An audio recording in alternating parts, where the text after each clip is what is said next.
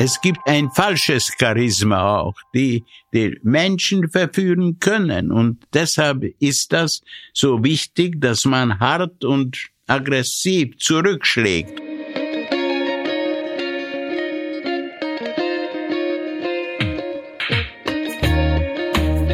Herzlich willkommen bei Ganz offen gesagt. Mein Name ist Solmaz Korsand und mein heutiger Gast ist der Publizist und Buchautor Paul Lendwey. Mit ihm spreche ich über das Ergebnis der Salzburger Landtagswahl, die Vorsitzendensuche der SPÖ und ob er im Jahr 2023 mit seiner Bindestrich-Identität, wie er sagt, und ungarischem Akzent als Jude unter Katholiken und Protestanten den Weg hätte gehen können, den er 1957 in Österreich gegangen ist.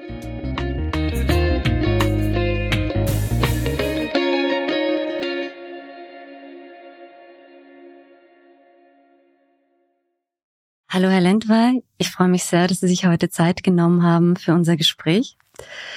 Bevor wir beginnen, bei ganz offen gesagt, gibt es die berühmte Transparenzpassage, woher wir einander kennen und ob es eine parteipolitische Zugehörigkeit Ihrerseits gibt. Ich übernehme den ersten Teil.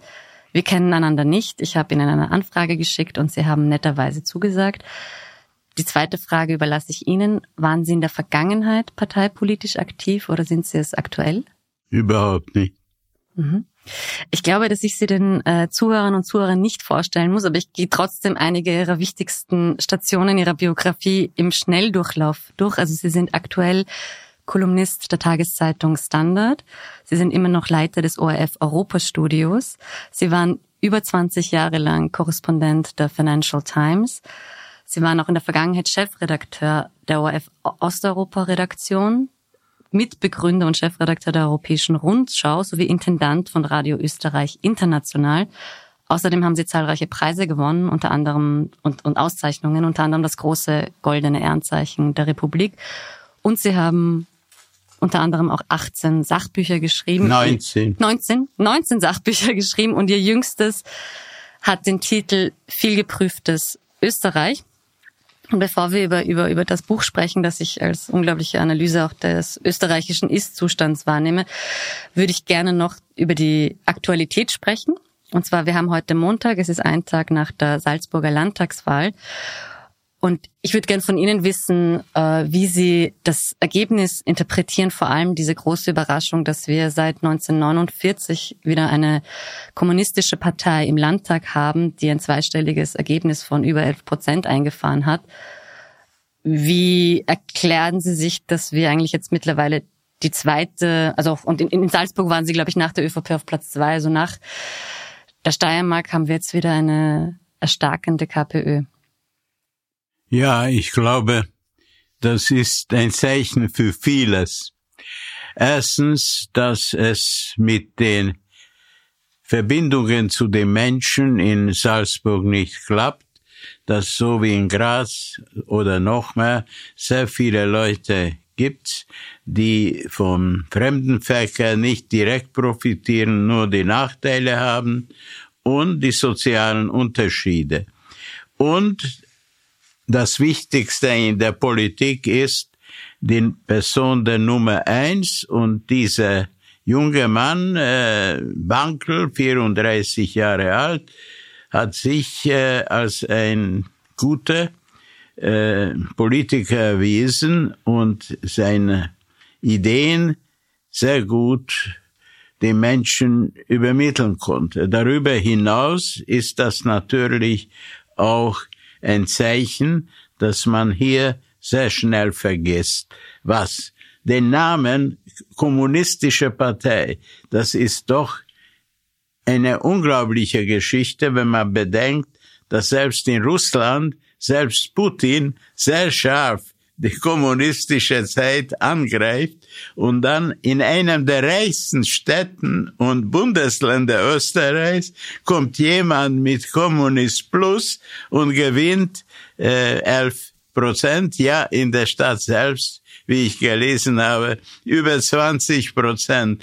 Das zeigt, was in Österreich auch in anderer Hinsicht nicht sehr gut ist, wie schnell die Menschen vergessen. Das gilt auch für den anderen Gewinner dieser Wahl, nämlich für die FPÖ, weil man vergisst, was nachweisbar über die FPÖ bekannt geworden ist, über die Korruptionsaffäre, über die Unfähigkeit, Politik in eine ordentliche Weise zu betreiben, äh, die Verurteilung von Leuten, das Ibiza-Video, die Erklärungen des Herrn Kickels über den Bundespräsidenten und so weiter, weil eine ansehnliche oder appetitliche wie ein äh, verstorbener Freund der Schauspieler Walter lange gesagt hat, appetitliche immer, wenn eine Frau best hübsch war.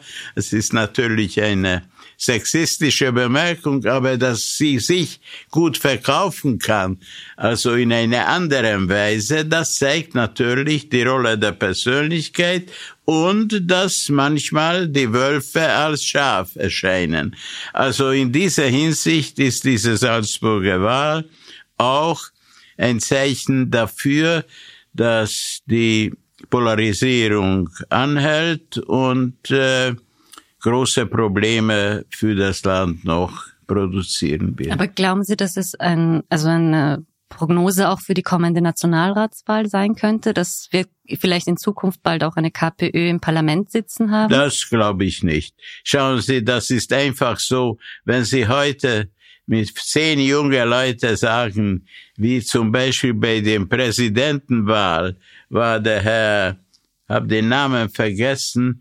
Äh, Marco Pogo? Marco, ja. Er war dort und er hat überhaupt keine politische Aussage gemacht, abgesehen davon, dass er sehr sympathisch als junger Mann gewirkt hat. Also, das haben Sie auch gesehen bei der Partei, die nur gegen die Epidemie, die, die ähm, MFG. Die gegen die ähm, Impfung und die Corona-Maßnahmen. war. Das war das einzige Programm, Anti-Impfung mhm. und hat sofort. Aber gut, man könnte bei der KPÖ schon sagen, man hat das Beispiel LKK in Graz. Also da, da gibt's ja auch ein Programm, wie man gegen den Wohnungsnotstand und also es ist diese diese diese diese diese Sprache und die Ideologie dieser der sozialen Gerechtigkeit, die die da sehr stark zu tragen kommt und die auch Kandidaten in der SPÖ wie Andreas Babler, der ja um den Vorsitz kämpft, auch versucht zu bedienen. Ob man da, ob es da eine Sehnsucht nach einer, einer, einer, einer, einer Linken gibt, die es in Österreich in der Form nicht gab oder nicht, nicht, also schon lange nicht mehr gesehen haben? Es ist nicht linke Mitte. Mhm. Es ist links und was heißt links? In Wirklichkeit ist das eine rhetorische Frage. Wissen Sie, wenn man das alles anschaut, die Wohnungen werden besser und billiger, wenn es der Wirtschaft gut geht. Und ich bin äh, äh, sehr in Sozialfragen und Wirtschaftsfragen für Mitte links, aber das sind nicht, das ist einfach ein Zeichen der Frustration der Menschen und sie vertreten das.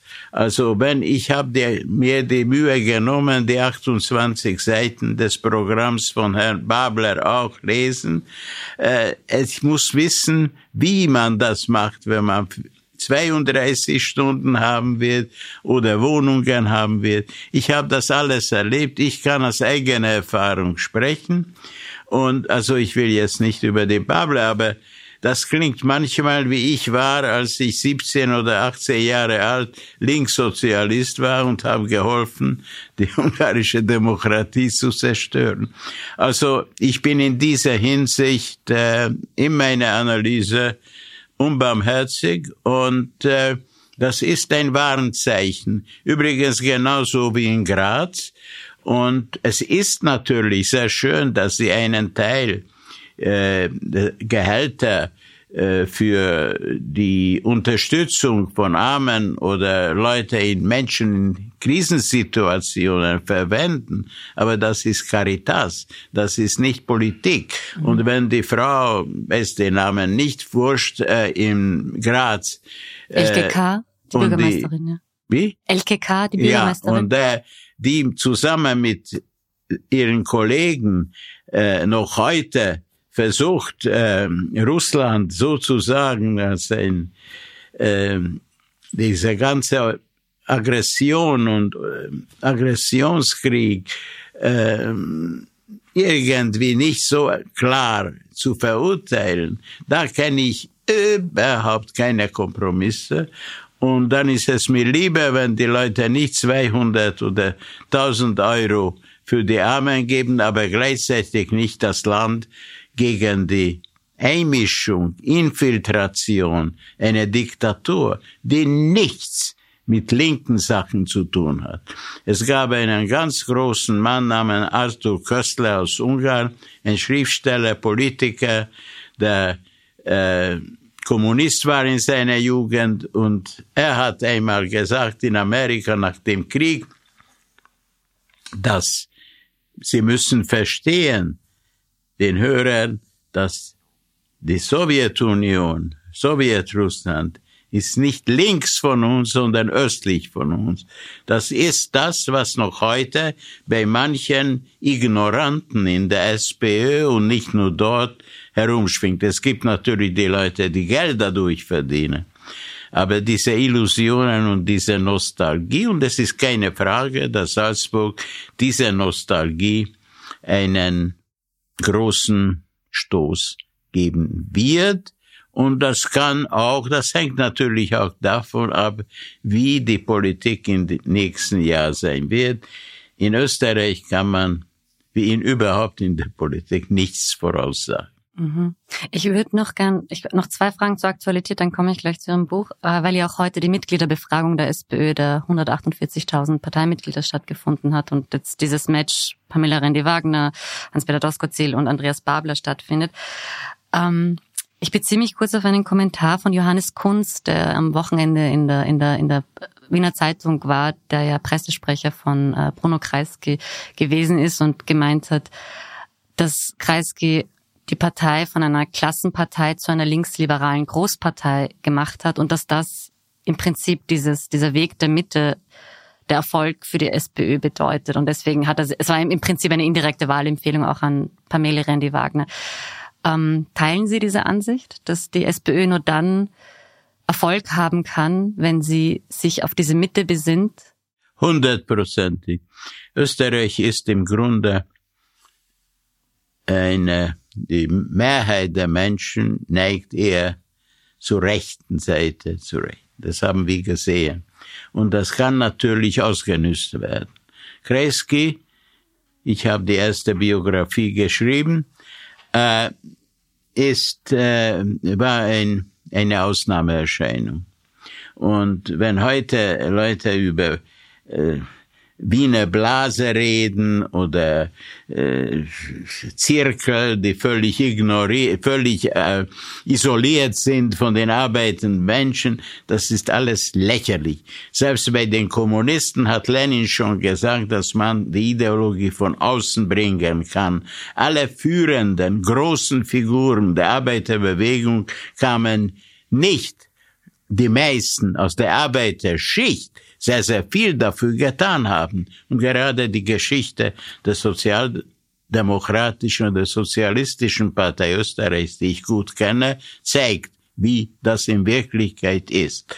Und äh, in dieser Situation, ich glaube persönlich, dass äh, es keine ideale oder gute oder fähige äh, Personen gibt, die heute der SPÖ einen großen, großen, sagen wir so, Auftrieb verleihen könnten. Es, dazu braucht man eine besondere Figur. Aber ich muss Ihnen sagen, ich bin nicht Mitglied der SPÖ. Ich bin bei keiner Partei oder Vorfeldorganisation, nur äh, bei dem ÖMTC. Also ich bin nirgends. Und äh, ich muss Ihnen sagen, dass ich, äh, wenn ich in der SPÖ wäre heute, würde ich natürlich auch für Randy Wagner stimmen. Warum? A. Sie ist eine integre, anständige, persönlich Person, kultiviert, spricht ausgezeichnet Englisch und war ein Quereinsteiger, genauso wie der Herr Doskozil, der ein braver Polizist war und auch ein Quereinsteiger war. Dass sie in dieser Situation von Kern empfunden, äh, erfunden wurde und diese Erfindung verzeiht der Herr Kern sich selbst nie und sofort versuchte das wieder gut zu machen, dass sie von Anfang an praktisch keine Unterstützung in dieser Partei bekommen hat, dass man nur darauf gewartet hat, wie sie scheitern wird. Und dann hat sich herausgestellt, sie mag nicht politisch sehr begabt zu sein, aber eines ist sicher, sie ist eine Kämpferin. Sie hat nicht aufgegeben. Mhm. Das ist Nummer eins. Nummer zwei, der Herr Doskozil, der hat das habe ich nicht geschrieben, aber er hat weder Stimme noch Solidarität. Was er gemacht hat in den letzten zwei, drei Jahren, das hat mehr bewirkt bei der Schwächung der Sozialdemokratie in Österreich als alles andere. Er ist in erster Linie dafür verantwortlich. Der Herr Babler das kommt immer wieder vor, genauso wie in Salzburg. Er hat hier eine Chance gesehen. Er leitet eine 18.000 starke Gemeinde in Treiskirchen. Er hat Probleme gehabt, weil er hat sich selbst angestellt, auch seine Frau. Also nicht so rein wie zum Beispiel die Randy Wagner. Also, und das ist auch lächerlich, was man über sie redet, weil sie kam auch aus einer sie wurde von einer Mutter erzogen und sie hat ihren Weg gemacht aus. Aber was ich noch sagen wollte, dass der Babler in diese 28 Seiten äh, präsentiert eine, nach meiner Meinung, total irreales, sehr sympathisches, anziehendes Programm. Freunde von uns, die Parteimitglieder sind, intellektuelle Professoren, werden vielleicht für ihn stimmen. Aber das ändert nichts daran, dass besonders wenn er die Stimmen hören, anhören würde oder folgen würde, die eher für eine Gründung einer neuen Partei, das wäre eine äh, Auftreten, das wäre eine Katastrophe. Aber das ist eine private Meinung mhm. in dem Sinne. Aber weil Sie die Führungspersönlichkeit, also ich bin ja grundsätzlich ein bisschen kritisch, ob wir nicht ein bisschen wegkommen müssen von diesem, es braucht starke Führungspersönlichkeiten. Ja. Und gerade bei Andreas Babler hatte ich den Eindruck, und ich war nur bei einer Veranstaltung, dass halt Leute ihn tatsächlich, also sehr ehrfürchtig zugehört haben. Gut, das waren alles SPÖ-Parteimitglieder und auch diese Vergleiche mit Bruno Kreisky, dass Sie das erste Mal seit langem wieder an diese Ära erinnert sind? Naja, das hat, haben alle. Schauen Sie, bei Doskozil, ich war bei ihm. Als ich mein Buch geschrieben habe, habe ich mit ihm auch geredet. Da hat er ein Bild von Kreisky. Ähm, äh, ich habe kein Bild von Kreisky in meinem Arbeitszimmer, aber ich war näher zu ihm als alle diese Herren, weil ich war sogar bei ihm als äh, äh, Nierenwäsche äh, gehabt hat. Also es ist alles ein bisschen anders. Und äh, ja, also es gibt in der politischen Geschichte und in der Geschichte der Parteien immer auch Ausnahmepersönlichkeiten oder starke Persönlichkeiten, die nicht immer gut sind. Auch Charisma hat auch Hitler oder Mussolini gehabt. Also mhm. das ist äh, nicht allein etwas, was sieht. Aber es ist natürlich äh, eine katastrophale Situation in der SPÖ, aber dafür bin weder ich noch Sie verantwortlich. Dank. Ich komme jetzt auf Ihr aktuelles Buch zu sprechen, vielgeprüftes Österreich, erschienen im Ecowin Verlag es, ich würde sagen, es ist, also es ist einerseits eine Analyse über den Zustand Österreichs, aber auch in einer gewissen Art eine kritische Liebeserklärung an ihre Heimat Österreich. Und ich würde gleich gern den ersten Satz in Ihrem Vorwort vorlesen, weil ich ihn irgendwie sehr bezeichnend finde und darüber auch gern mit Ihnen reden würde. Sie schreiben da, ich gehöre zu einer Minderheit mit einer Bindestrich-Identität in Österreich, als gebürtiger Ungar mit einem fremden Akzent in einem deutschsprachigen Land, als Jude unter Katholiken und Protestanten, ohne Verwandte im Land, da meine verstorbene Frau Margaret Engländerin war und meine geliebte Frau Jocka eine waschechte Budapesterin ist wie ich. Ich würde Sie da gern fragen, ob Sie, also ich finde das ein, also schon schon sehr sehr offene äh, Erklärung gleich zu Anfang. Ob wenn Sie heute 2023 nach Österreich gekommen wären mit Ihrer Bindestrich-Identität als Jude unter Protestanten und Katholiken, glauben Sie, hätten Sie denselben Lebensweg beschreiten können und dieselbe Karriere machen können wie damals? Überhaupt nicht. Das war ein gutes Österreich, das ein Jahr nach der, nach dem Staatsvertrag mit offenen Grenzen hat gesehen, wie ein Nachbarland, mit dem Österreich seit dem Ausgleich in gutem Einvernehmen zusammen war in der Monarchie, weil dieses Land frei sein wollte, brutal unterdrückt wurde. Und das, in diesem Sinne war der Ungarnaufstand auch der Anfang der beschleunigten Nationswerdung Österreichs. Und da hat man, ich persönlich zumindest, das gute Österreich kennengelernt. Nicht nur ich. Freunde, ich habe in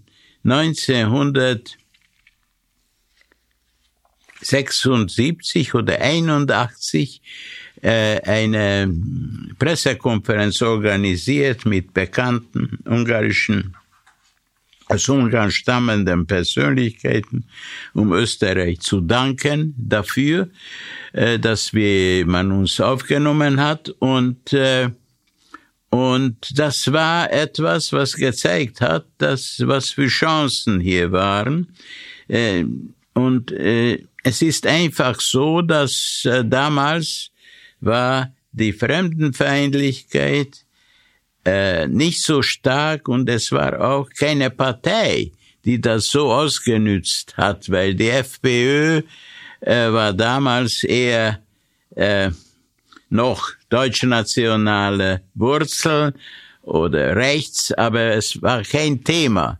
Und dass heute ein Bundeskanzler bedauert, dass die ein ÖVP-Bundeskanzler. Ein ÖVP-Bundeskanzler, dass die Fremdarbeiter, äh, ich habe nicht gern diese Ausdruck Gastarbeiter, Fremdarbeiter geholt wurden und gekommen sind.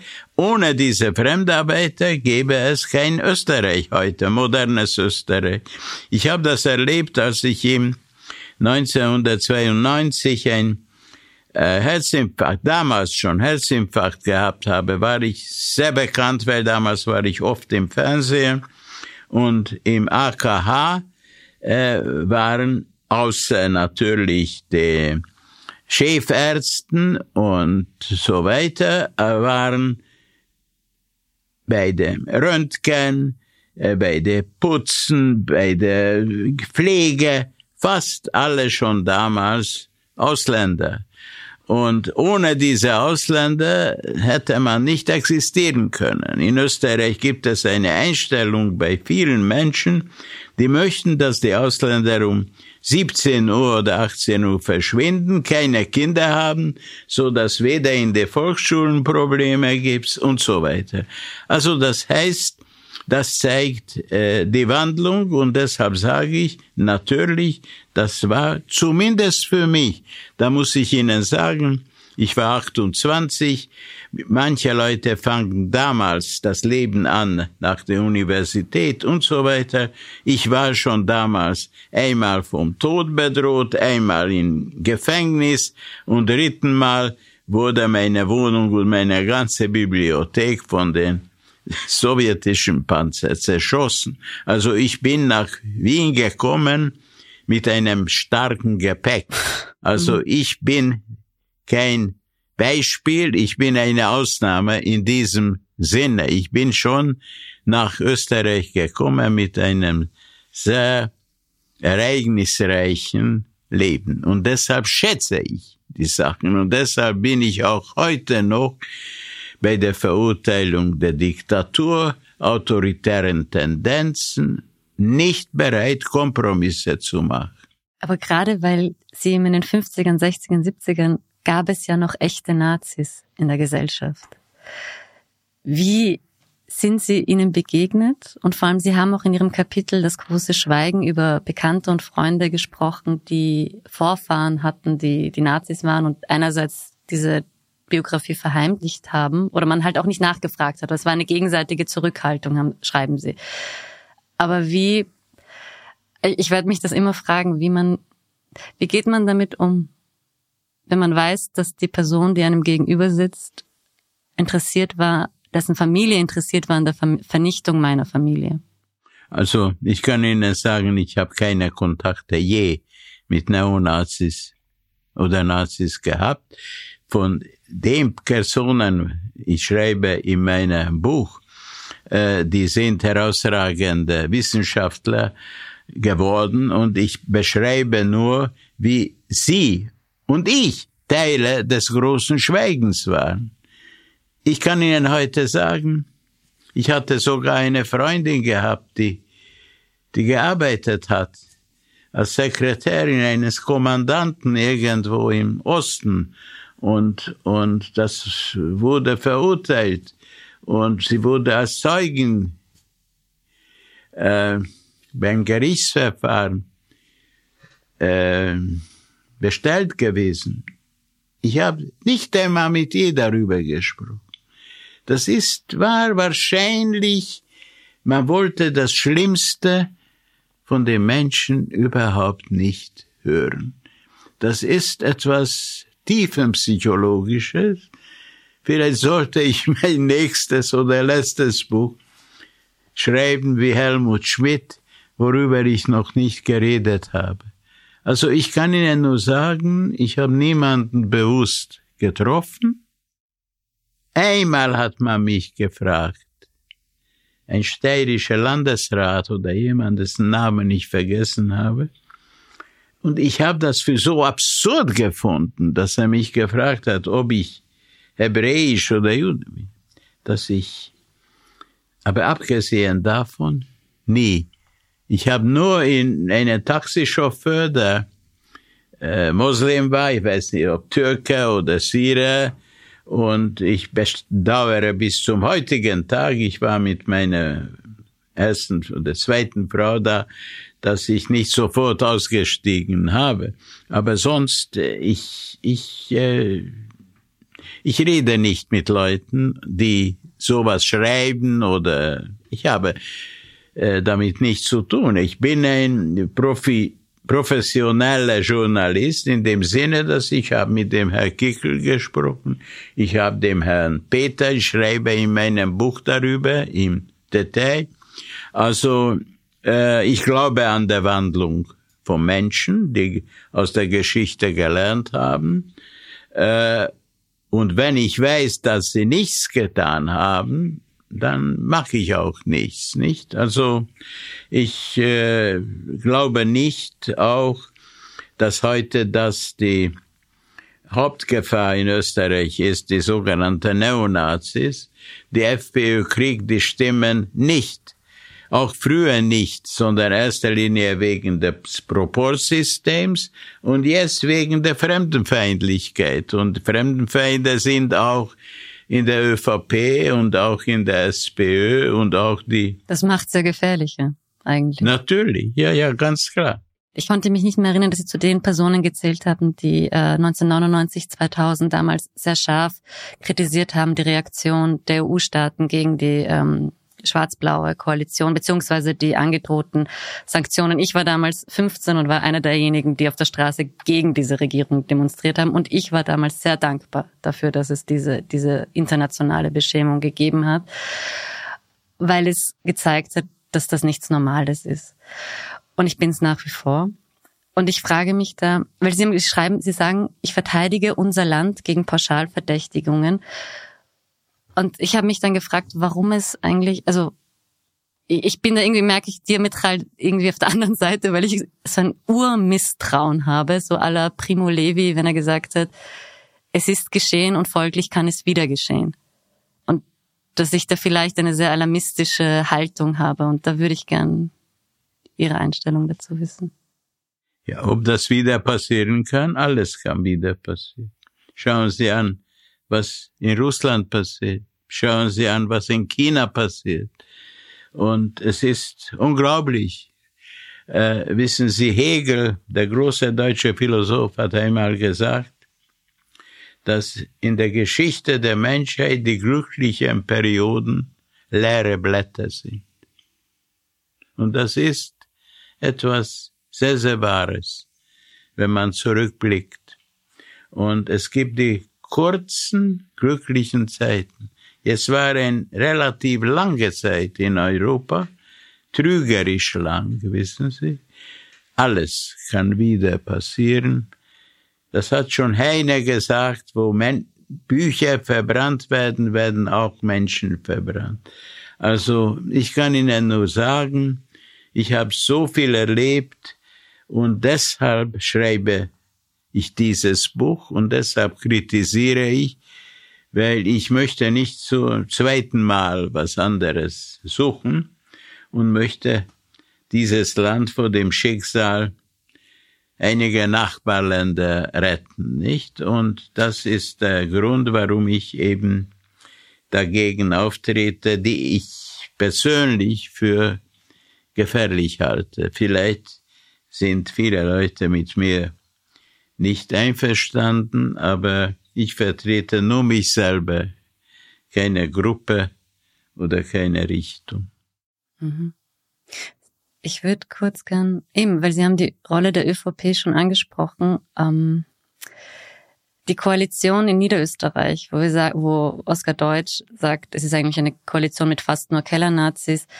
Mich würde interessieren, wie wieder Ihre Analyse ist, wo die Schmerzgrenze der Personen liegt, die heute noch die ÖVP wählen und sich ja auch zugehörig fühlen Wann werden Sie so einer Partei den Rücken kehren? Also beziehungsweise wie weit kann eine ÖVP gehen, so dass sie äh, bis bis sie quasi anfängt Wahlen zu verlieren beziehungsweise Wähler zu verlieren?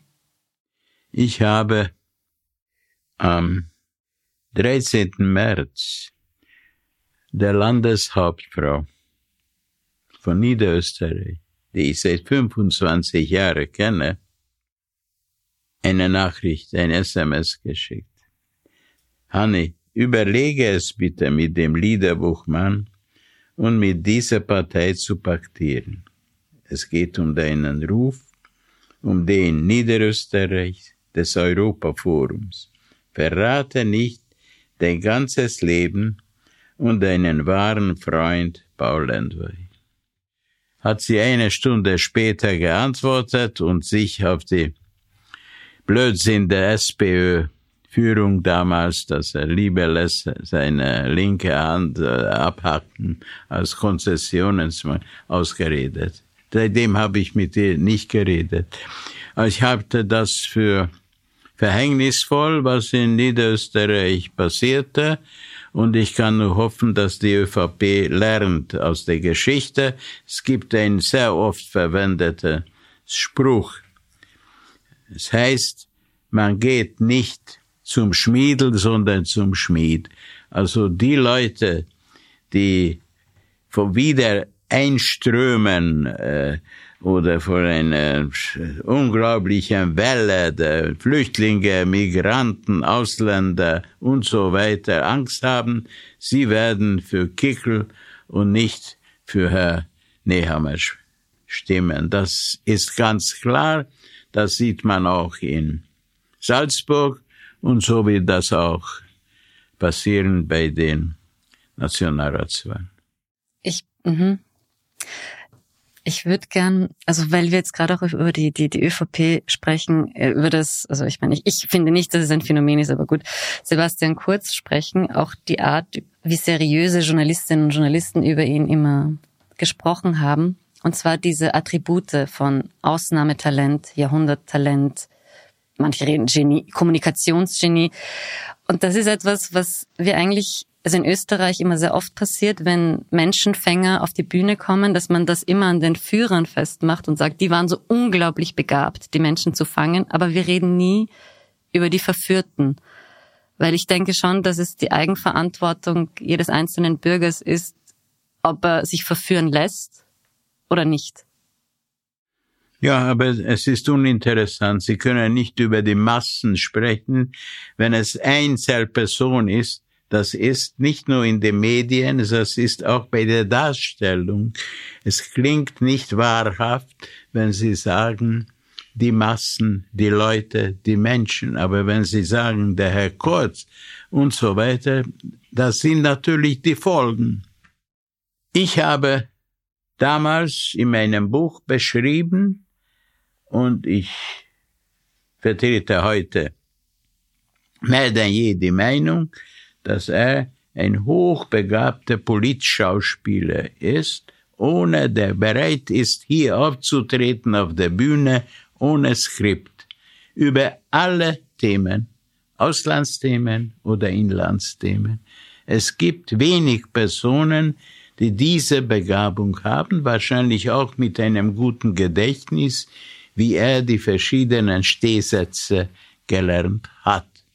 Und ich betrachte das Vermächtnis von Kurz als schwerwiegend, bedenklich, katastrophal und auch ist er dafür verantwortlich, dass die ÖVP nur ausschließlich mit der Korruption und mit diesen Dingen identifiziert wird und dass trotzdem Kräfte gibt und auch Journalisten, die möchten, dass er wiederkommt, das zeigt, wie groß die Gefahr ist und wie er selbst diese Gefahr darstellt. Aber warum diese Sehnsucht? Warum? Weil es gibt diese Sehnsucht, weil sie möchten, dass die Partei die stärkste sein wird, weil das bedeutet auch Positionen, mehr Geld und so weiter. Also in einer Parteidemokratie spielen die Parteien äh, die Mittelrolle, die Schlüsselrolle und da hat schon der Michels geschrieben vor 100 Jahren, das äh, gibt diese Strukturwandlung, dass eine Gruppe diktiert und so weiter. Also äh, die liberale Demokratie besteht aus Parteien, natürlich auch aus äh, Menschenrechtsgruppen und NGOs und so weiter.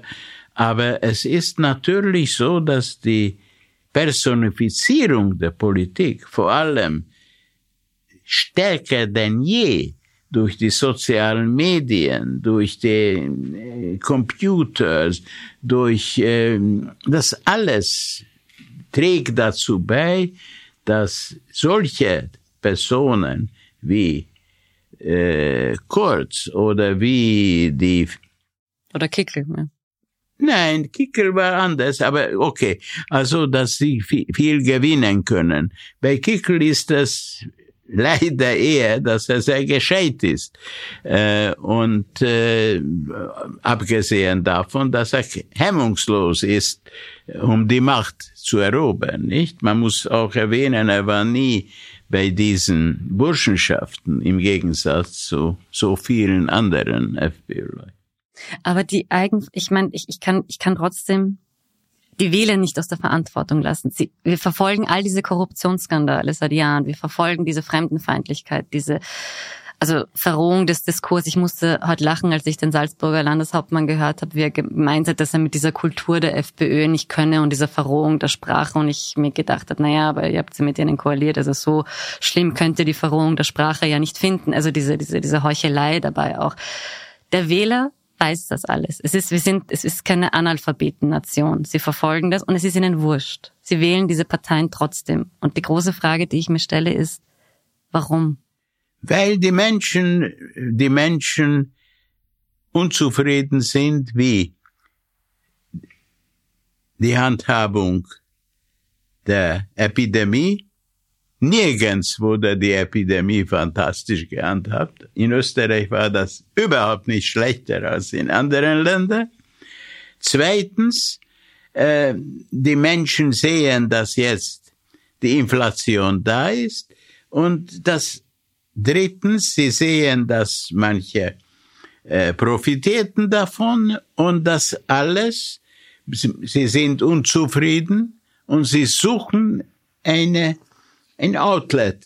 Dass sie suchen etwas, womit sie demonstrieren können, dass sie mit den Zuständen sehr, sehr unzufrieden sind und sie wollen dann eben für eine Partei stimmen, die entweder jugendlich ist oder stark radikal.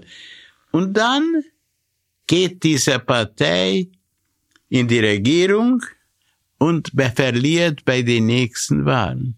Das Problem ist, dass die FPÖ auch heute nicht eine normale Partei ist, weil zum Beispiel die Führung hundertprozentig sich für den Aggressionskrieg Russlands ausspricht, eher für die hundertprozentige Unterstützung für das angegriffene Land. Und das ist potenziell sehr, sehr gefährlich und dadurch könnte Österreich auf dem Weg der Urbanisierung landen. Und deshalb ist das so gefährlich und äh, das bedenken die Leute nicht. Die Leute sehen nur das. Das ist der Grund, warum zum Beispiel die Neos, eine liberale bürgerliche Partei, so schlecht abgeschnitten hat, weil die Führung dieser Partei, die von mir persönlich als Politikerin geschätzte mein Reisinger, Beate Mein Reisinger, spricht über die Sicherheitspolitik, aber sie will gleichzeitig weder was heute ist, noch äh, Beitritt zur NATO und es interessiert die Menschen nicht.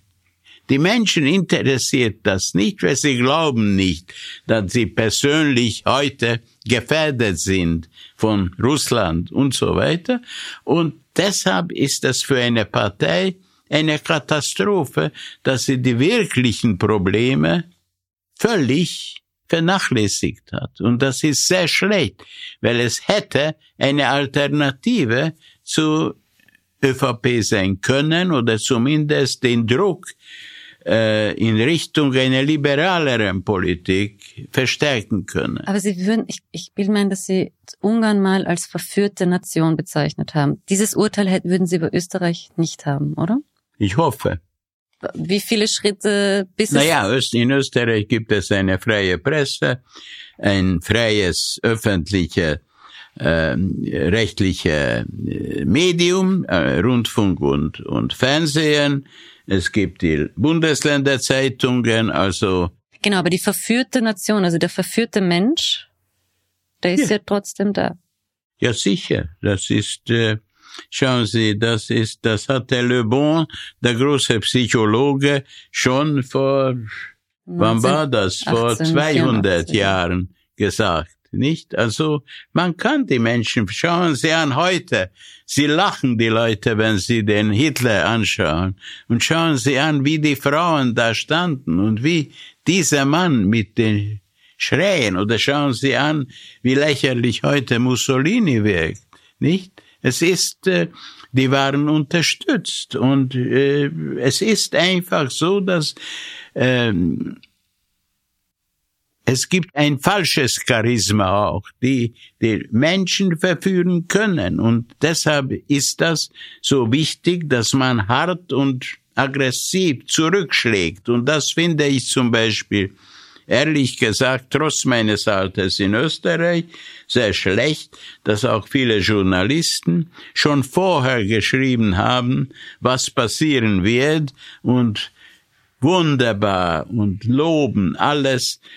Wissen Sie, ein deutscher Politiker, es ist jetzt erschienen in Deutschland ein interessantes Buch über äh, Politiker und Selbstkritik. Und da hat äh, die Autorin geschrieben, der Name fällt mir jetzt momentan nicht ein, obwohl ich jetzt das Buch lese, und äh, die hat gesagt, dass ein deutscher Politiker hat ihm einmal gesagt, ihr einmal gesagt, die Journalisten sind wie Bluthunde, warten nur, wenn ein Politiker fällt oder etwas macht. Und das äh, stimmt leider, das gehört zu unserem Beruf. Und es ist so, das ist eine Story, etwas, worüber man schreiben kann.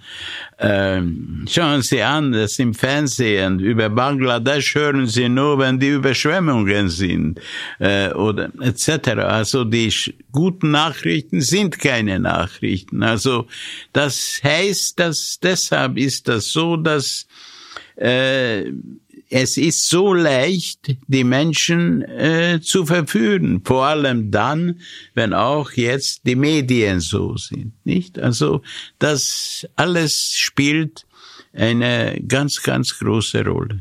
Ich komme, ich möchte als letzten Teil unseres Gesprächs Ihre Ansichten als Europäer noch hören, weil Ihr beruflicher Horizont weit über den österreichischen Tellerrand herausgeht, also sowohl persönlich, eben beruflich was es heißt. Also ich würde da vielleicht sogar noch ähm, den Schluss ihres Buches gern vorlesen, wo sie mal, wo sie geschrieben, Angesichts der Verbrechen, die ich zum Teil am eigenen Leib unter der braunen und der roten Diktatur erlebt habe, fühle ich stets bewusst oder unbewusst die Verpflichtung, Zeugnis über die jeweils aktuell lauernden Gefahren abzulegen. Trotz der Schatten der Vergangenheit und der realen Gefahren der Gegenwart bin ich diesem Österreich und seinen Menschen die mir in so schwierigen Zeiten eine neue Heimat geboten haben, unendlich dankbar. Die Liebe zu Österreich muss aber eine kritische sein und bleiben. Ich würde gern von Ihnen wissen, was wir, die wir im satten Westeuropa leben, von den Zivilgesellschaften jener Länder lernen können, die so autoritär geführt werden, in, in einer gewissen Dissidenten- und Widerstandsmentalität. Ja, ich meine, das kann man lernen, wenn man anschaut zum Beispiel, was jetzt in Russland passiert. Dass ein Mann wie Kama Mursa, der halb Russe, halb Engländer ist, englische Mutter gehabt hat, besten Schulen gelernt hat, Vorträge gehalten hat und mit dem umgebrachten Boris Nemtsov für die Menschenrechte in Russland gekämpft hat, zurückgekommen ist vom Vorträgen im Ausland, obwohl er wusste, obwohl er wusste, dass er verfolgt wird und wurde jetzt zu 25 Jahren verurteilt und schon zweimal hat man versucht, ihn zu vergiften. Und es gibt solche Fälle und es gibt Fälle, die alles verlassen haben, so wie wir damals, um nicht dieser Krieg mitzumachen. Also ich bewundere diese Leute, nicht nur dort, ich bewundere die Leute, die in der Türkei für die Freiheit aufstehen. Ich bewundere die Frauen, die in Iran bereit sind, diese verrückten Mullah äh, Widerstand zu leisten gegen diese Menschen. Ich bewundere die. Aber es ist natürlich, das sind immer auch Ausnahmepersönlichkeiten, die bereit sind. Aber Menschenrechte sind unteilbar. Und man kann nicht in einem Land oder in einem Beruf leben, ohne Rücksicht oder ohne auf was im Ausland passiert oder ohne Kenntnis der Dinge, die in Nachbarländern passieren. Und das gilt in Österreich genauso für Ungarn wie für Serbien. Und nichts hat mich in der letzten Zeit so deprimiert und zugleich empört als die Tatsache, dass der österreichische Bundeskanzler Nehammer in Belgrad mit den Alexander Vucic, dem Präsidenten Serbiens, und mit Viktor Orban, dem Ministerpräsidenten Ungarns, so eine wunderschöne Solidaritätserklärung zu dritt mitgetragen hat. Und es ist natürlich unsere Aufgabe, auf diese Gefahren hinzuweisen und deshalb glaube ich, dass man das machen muss, auch dann, wenn man nicht weiß, ob das sofort Früchte tragen wird. Und äh, ich glaube persönlich, dass man nicht schweigen darf und man den Anfängern wehren muss, wenn man sie sieht. Und äh, deshalb muss man die Meinung laut artikulieren, vor allem deshalb, weil in Österreich wir Gott sei Dank noch in einer Situation sind, als die freie Rede nicht bestraft wird. Und deshalb meine ich, man muss aussprechen, was da ist, wie das Ferdinand Lassalle, einer der Gründer der Sozialdemokratie, gesagt hat. Was ist Ihre Prognose, wenn Sie zu Ihrem hundertsten Geburtstag, in was für einem Österreich werden Sie dann leben? Ich fürchte, dass ich werde das nicht erleben, den hundertsten Geburtstag. Aber ich glaube, dass man weiß nie, was die Zukunft bringt. Ich hätte nie gedacht, was ich bisher in Österreich erlebt habe. Und äh, ich glaube, Österreich und die österreichische Nation, wenn Sie so wollen, Österreich ist auch in einer gewissen Hinsicht das Land der Überraschungen, was hier alles von Hitler und Zeipel bis Bruno Kreisky und äh, Nehammer passiert ist. Und deshalb ist das ein Land auch der Vielfalt. Und ich will in keinem anderen Land leben. Vielen, vielen Dank, Lendwer, für Ihre Zeit und Ihre Geduld. Es war sehr spannend. Ich hoffe für unsere Zuhörer auch und ich hoffe auch für Sie. vielen Dank. Bitte schön, alles gut. Alles gut.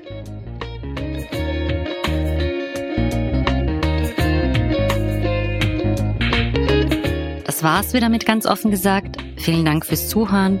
Wenn euch die Folge gefallen hat, bewertet uns doch mit fünf Sternen auf euren Podcast-Apps. Merci und auf bald.